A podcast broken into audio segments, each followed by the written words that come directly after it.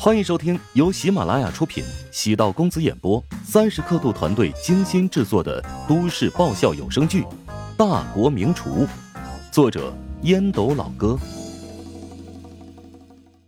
第七百一十七集。陶如雪心里甜滋滋的，嘴上却道：“主要是男人没有一个好东西，喜新厌旧，很多男人在外面勾搭别的女人。”家里的老婆明明比小三好看多了，却沾花惹草。原来你是对我没有信心呢。是啊，人的心会变的，接触久了，我的一些缺点会无限扩大，优点却被无限缩小，最终剩下的只有麻木了。乔治握住唐如雪的柔仪，轻声道：“以后你还是跟安子夏少聊天儿，那个女人的三观有问题，太悲观了，把你都影响了。”说咱俩的事儿呢，扯上别人做什么？反正我不喜欢这个人。那你也得受着，他是我唯一的好朋友。陶如雪和安子夏之间的友情很真挚，这一点乔治毫不怀疑。只是安子夏因为个人经历，心灵深处有一抹阴暗。正因为如此，他才珍惜陶如雪的阳光与纯净。即使知道安子夏对陶如雪没有威胁。但乔治还是担心陶如雪受到阴暗的影响，尤其是安子夏不断给陶如雪宣传，要好好看住自己，防止自己外遇的想法，这是一个很让人气愤的行为。将陶如雪搂在怀里，柔软的身体散发着迷人的香气，轻轻的触碰皮肤，弹手的触感在指尖晕开。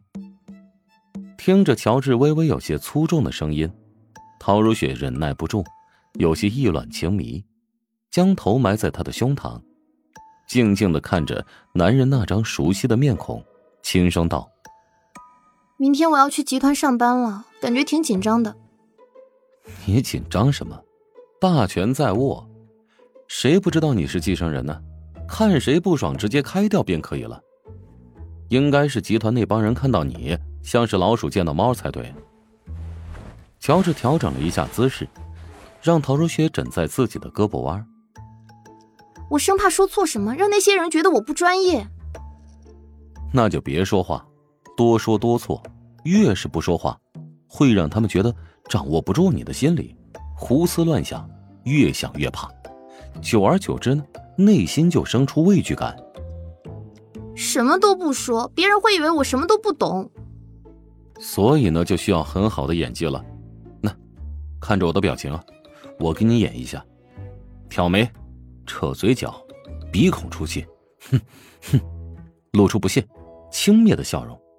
切，你看，乔治亲自表演了一番。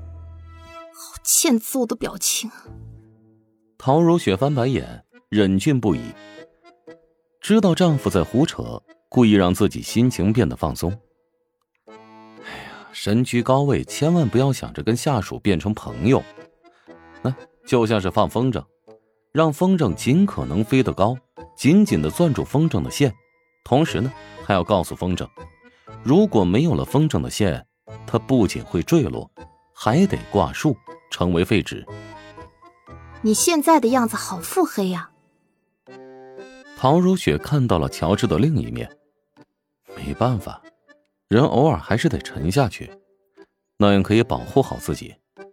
不过你放心吧，我呢会守着你。谁敢欺负你，我绝对饶不了他。乔治嘴角又漾起明媚温暖的笑容。陶如雪骄傲的说道：“你呀，照顾好自己吧，我没你想的那么脆弱。”是啊，关心国家大事的陶大主持人。怎么会被企业的魑魅魍魉给吓倒呢？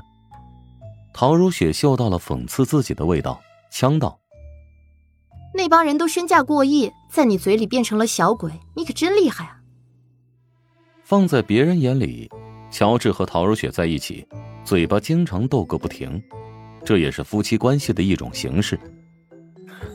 好了好了好了，继续争执下去，咱们又得打起来了。啊，我有点困了。那行，明天见。乔治钻入被子里，唐如雪见乔治将后背对着自己，牙齿咬合，心中暗骂死人，转过身不再搭理他。没过多久，男人贴靠过来，身上带着滚烫的热气。陶如雪用手推了推，离我远点儿。乔治哦了一声，果然不再靠近。陶如雪转过身，见乔治睁着眼，不是说睡了吗？怎么眼睛瞪得跟铜铃似的？嗯，失眠了。唐如雪再次钻入乔治的怀中，轻声呢喃：“我也有些失眠。”凌晨五点醒来，满鼻清香，在怀中妻子额头亲吻一下，蹑手蹑脚起床，如同往常一样。在厨房准备好了早餐，然后前往批发市场与沈贤会合，找寻整个市场最新鲜的食材。菜贩们都对乔治和沈贤两个人很熟悉，有什么好的食材会主动跟两人推荐一番。最近这段时间，小龙虾卖的火热，每天乔帮主食堂都要卖掉不少，因此乔治重点关注小龙虾的进货渠道。乔治喊来了老板，取出手机，将照片给他看。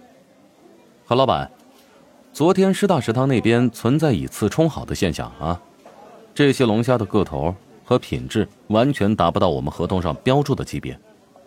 如果再有下一次，我们就只能取消合作了。何老板脸上红白一阵，陪笑道：“哎呀，乔老板呐，对不起，对不起，肯定是我们工人操作失误了。”还请再给一次机会，以后绝对不会再犯错了。哎呀，今天减少进货数量。呃，可是我们今早已经备足了，如果你不要的话，那就卖不掉了。何老板面色大变，生鲜必须要快进快销。乔治在何老板肩膀上拍了拍，很认真的说：“规矩更重要，何老板，你给我们的价格。”原本就比给餐馆贵，现在低价卖出去就好了。何老板朝沈贤看了一眼，沈贤摇了摇头。按照沈贤的意思，直接想跟何老板取消合作，但乔治还是给何老板一次机会。离开市场，沈贤不解道：“何老板太奸猾，之前也有过以次充好，现在变本加厉，你为什么还给他机会啊？”与何老板已经形成了稳定的供货渠道，如果我们转向别人，如何能够保证对方不会以次充好呢？给何老板一点教训，他知道疼了，以后就不敢胡来了。唉，我还是不适合当管理啊，想问题太简单了。经验是可以积累出来的，慢慢来。让沈贤学习餐饮运营，也是希望他能够帮自己承担更多的东西。人无完人，沈贤虽然憨厚，但在处理一些突发事件上，还是缺少了老练。在这一点上，陈杰比沈贤要强多了。虽然陈雪华文化素质不高，但社会阅历丰富。如果他来处理龙虾的问题，估计比乔治还要狠，指不定要求何老板对以前以次充好的货进行赔偿。乔治还是心软了一点儿。做不到那么狠。本集播讲完毕，感谢您的收听。如果喜欢本书，请订阅并关注主播。喜马拉雅铁三角将为你带来更多精彩内容。